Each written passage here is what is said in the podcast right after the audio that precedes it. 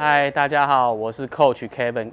今天呢，我们要教导大家，如果你打球的时候出现了手腕提早释放的问题，哦，一样，我们还是希望一个墙壁。首先呢，你会站离墙壁大概一个脚掌的空间。好，不好的下杆释放，你在下杆的时候就你就会让你的球杆提早去打到这个动作，所以你看你的你就会出现一个问题，就是你手腕会出现提早释放的问题。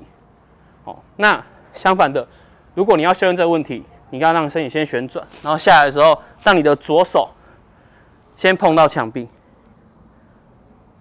这样可以修正的你击到球的杆面角度跟你手的释放位置。